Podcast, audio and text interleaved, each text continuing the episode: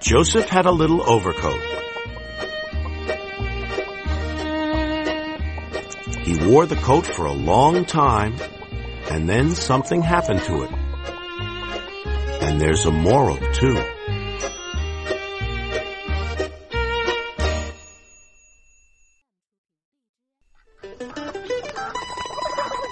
Joseph had a little overcoat. It was old and worn.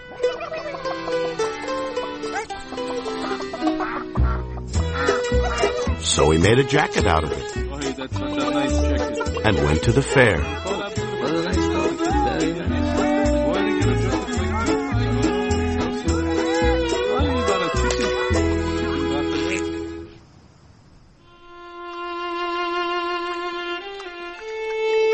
Joseph had a little jacket.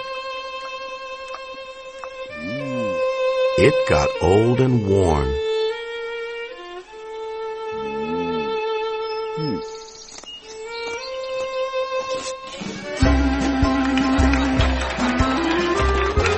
So he made a vest out of it and danced at his nephew's wedding.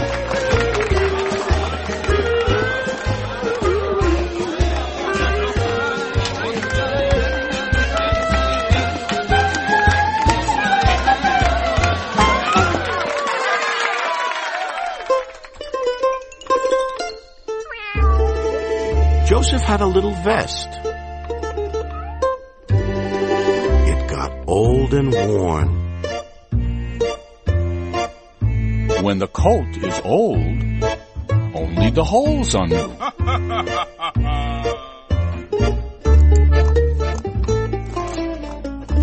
So he made a scarf out of it and sang in the men's chorus.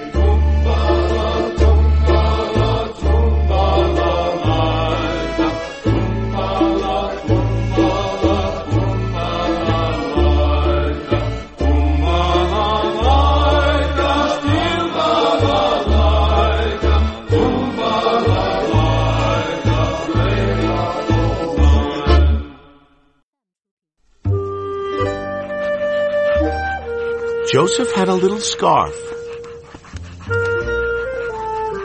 It got old and worn.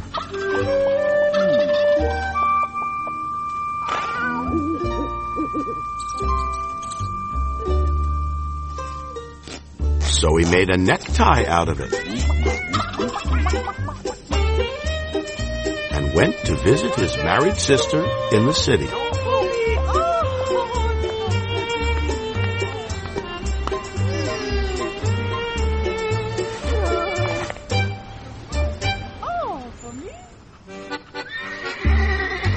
Joseph had a little necktie. It got old and worn.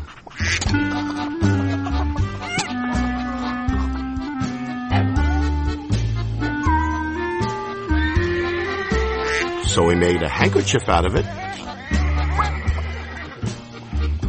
and drank a glass of hot tea with lemon. Better to have an ugly patch than a beautiful hole.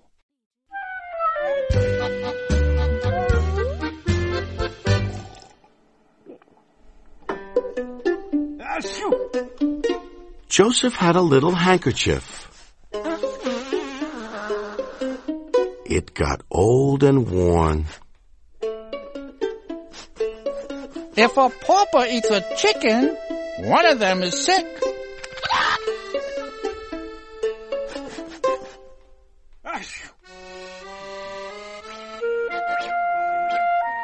So he made a button out of it Very nice button. It's a beautiful button. and used it to fasten his suspenders. Dear Joseph, please remember that a house with no windows is no house, and a garment without buttons is no coat. Listen to it.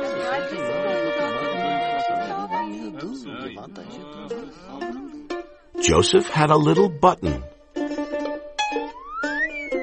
One day, he lost it.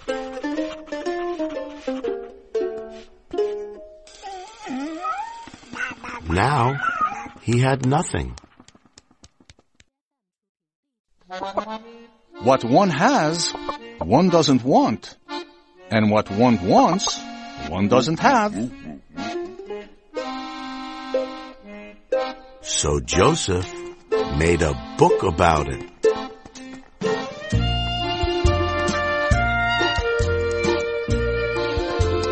Which shows you can always make something out of nothing.